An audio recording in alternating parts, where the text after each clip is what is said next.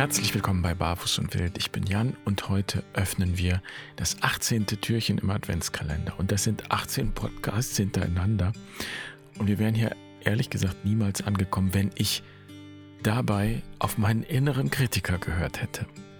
Wenn ich auf den höre, dann, dann würde ich nie fertig werden. Irgendwas lässt sich immer noch verbessern und verändern. Und gleich vorweg, ich stehe nicht auf Kriegsfuß mit meinem inneren Kritiker. Ich schätze ihn sogar sehr, denn er hilft mir, selbstkritisch zu bleiben. Und es schadet ja nicht, das ist sogar sehr gesund, finde ich. Aber den Perfektionismus, sag ich jetzt mal so, den haben wir uns abgewöhnt. Und damit das möglich ist, musste mein innerer Kritiker lernen, dass man zwar immer alles noch besser machen kann, ja, aber dass eben nichts perfekt ist. Und das sagt sich so leicht ist es aber nicht. Und deshalb geht es heute darum, warum ein guter Mensch, und das ist ja irgendwie so etwas, was wir, würde ich sagen, anstreben und vielleicht auch anstreben sollten, ein guter Mensch zu sein, warum ein guter Mensch ziemlich unvollkommen sein kann. Und umgekehrt, warum und wie man auch als unvollkommener Mensch, der wir nun einmal alle sind, schätze ich, ein ziemlich guter Mensch sein kann. Schön, dass du dabei bist.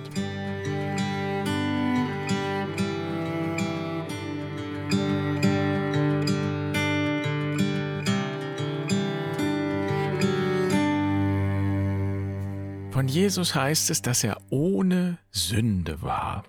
Und Maria hat ihn unbefleckt empfangen. Sie war also auch frei von Sünde. Und dieses Wort unbefleckt, besonders dieses Wort unbefleckt, das ruft bei mir immer das Bild einer sauberen Tischdecke hervor. Das ist das Bild der Reinheit und mit der Reinheit fängt das Problem an. Diese Vorstellung der Reinheit ist nämlich alles andere als christlich, im ursprünglichen Sinn jedenfalls. Und die Vorstellung von Reinheit und Vollkommenheit, die kann mächtig Druck machen. Und die kann dazu führen, dass wir uns selbst und eben auch andere abwerten. Und ich konnte mit dieser Spiritualität von oben, wie ich das nennen will, oder nach oben, nie viel anfangen. Ich fühlte mich immer schon dahin gezogen, wo es schmutzige Tischdecken gibt, um mal bei dem Bild zu bleiben. Sie sind nämlich ein Zeugnis des Lebens. Und dass das Leben war, dass das da war, dass das Leben war, was da passiert ist, dass da gegessen und gefeiert wurde. Das Leben hinterlässt immer Spuren. Also die Tischdecke im Haus der heiligen Familie wird auch ihre Flecken gehabt haben. Also die Vorstellung, alles Negative, alles Unreine, alles Unvollkommene auszulöschen, die ist nicht das Leben, die ist gegen das Leben. Jesus und Maria und Josef und all die anderen Helden und Heldinnen des Evangeliums und überhaupt der Bibel, wenn man bis an die Anfänge zurückgeht, zeichnen sich gerade nicht dadurch aus, dass sie vollkommen waren. Man könnte sagen, sie hatten keine Angst vor der Unvollkommenheit. Sie haben trotz allem gelebt, durch die Unvollkommenheit hindurch gelebt. Sie haben sich nicht am Leben hindern lassen. Das ist was anderes als das Streben nach Perfektion und Reinheit. Und das ist die Weihnachtsbotschaft. Das ist eine Spiritualität von unten oder nach unten das hilflose Kind in der ärmlichen Krippe. Schau dorthin, wenn du Leben und Lebendigkeit suchst. Lerne das Leben dort zu suchen und zu finden. Vermute es dort, nicht in der Vollkommenheit, nicht in der Reinheit. Und seit ich denken kann, hat mich Franz von Assisi fasziniert und ich gehöre ja zur franziskanischen Familie. Und Franz von Assisi hätte das Zeug gehabt, eine eigene neue Religion zu gründen. In der Tradition wird er auch als zweiter Christus bezeichnet. Das bedeutet, er hat vielleicht etwas sichtbar gemacht, was wesentlich ist. Auf jeden Fall hat er uns starke Bilder hinterlassen und eines meiner Lieblingsbilder, das sind die Flicken auf dem Habit. Franziskus trug ein ganz einfaches Gewand. Und er legte Wert darauf, kein neues Gewand zu tragen. sondern er holte sich ein altes, ein schon getragenes, und je mehr Flicken innen und außen vernäht waren, desto besser. Und warum hat er das getan? Er hat ja genau das Gegenteil von dem getan, was man normalerweise erwarten würde. Wir wollen uns normalerweise immer von der besten Seite zeigen und das nach außen kehren, was wir für das Beste halten. Und das ist auch in Ordnung so. Wir müssen nicht alles zeigen, wir dürfen auch was verbergen. Es geht nicht darum, Seelenstriptease zu machen oder sowas. Aber dadurch, dass Franziskus so radikal auf seine Flicken bestand, hat er ganz bewusst, würde ich sagen, darauf aufmerksam gemacht, ja, dass auch diese unvollkommenen Seiten zu uns gehören, aber noch mehr, dass das Unvollkommene eine eigene Qualität hat, eine eigene Schönheit, eine eigene Ästhetik und Lebendigkeit. Ich würde sagen, Franziskus wollte auf gar keinen Fall perfekt sein, er wollte echt sein. Und das ist die Einladung, die eigenen Flicken im Leben nicht zu verstecken, zu verbergen, sondern als Teil, als lebendigen Teil des eigenen Lebens zu betrachten. Ja, was wäre, wenn wir die Energie nicht da reinstecken, die Flicken zu verbergen und vollkommen zu werden?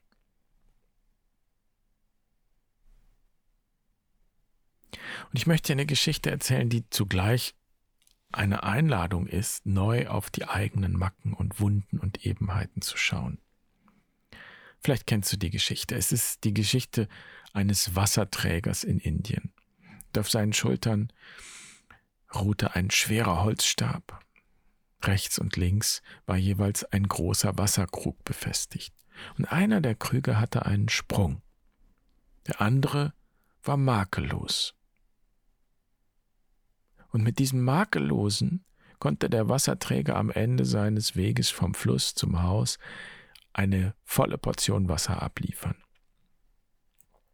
In dem kaputten Krug war immer nur noch etwa die Hälfte des Wassers übrig, wenn er am Haus seines Dienstherrn ankam. Der perfekte der beiden Krüge war natürlich sehr stolz darauf, dass der Wasserträger in ihm immer die volle Portion Wasser transportieren konnte. Und der Krug mit dem Sprung war beschämt, dass er durch seinen Makel nur halb so gut war wie der andere Krug. Und das ging lange so, bis der kaputte Krug es irgendwann nicht mehr aushielt und zu seinem Träger sagte, ich schäme mich, ich schäme mich so für meine Unzulänglichkeit. Ich möchte mich entschuldigen. Und der Wasserträger schaute den Krug an und fragte Wofür? Wofür schämst du dich? Ja, ich war die ganze Zeit nicht in der Lage, das Wasser in mir zu behalten, so dass du durch mich immer nur die Hälfte zum Haus bringen konntest. Das heißt, du hast die volle Anstrengung, aber du bekommst nicht den vollen Lohn, weil du immer nur anderthalb statt zwei Krüge Wasser ablieferst, und das liegt an mir. Der Wasserträger lächelte und sagte, dann achte mal, wenn wir zum Haus gehen, auf den Straßenrand. Und so machten sie sich auf den Weg, und am Ende des Weges fühlte sich der Krug wieder ganz elend und entschuldigte sich erneut und war ganz zerknirscht. Und der Wasserträger sagte, ja, aber hast du denn die Wildblumen am Straßenrand nicht gesehen? Ist dir aufgefallen, dass sie nur auf deiner Seite des Weges wachsen, nicht auf der, wo ich den anderen Krug trage? Ich wusste von Anfang an über deinen Sprung Bescheid. So habe ich einige Wildblumensamen gesammelt und sie auf deiner Seite des Weges verstreut. Und jedes Mal, wenn wir zum Haus meines Herrn gelaufen sind, hast du sie gewässert. Und ich habe jeden Tag einige dieser wundervollen Blumen pflücken können und damit den Tisch meines Herrn dekoriert. Und all diese Schönheit hast du geschaffen.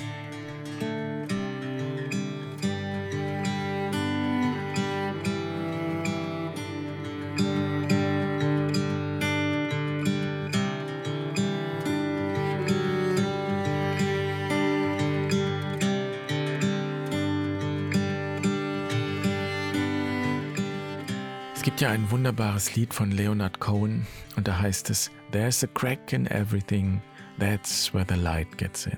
Da ist ein Riss in allem und da kommt das Licht hindurch. Ich wünsche dir den Mut, den es braucht, die eigenen Unvollkommenheiten zu betrachten und die Kreativität, auch durch die Risse und Verwundungen und Verletzungen dem Leben zu dienen.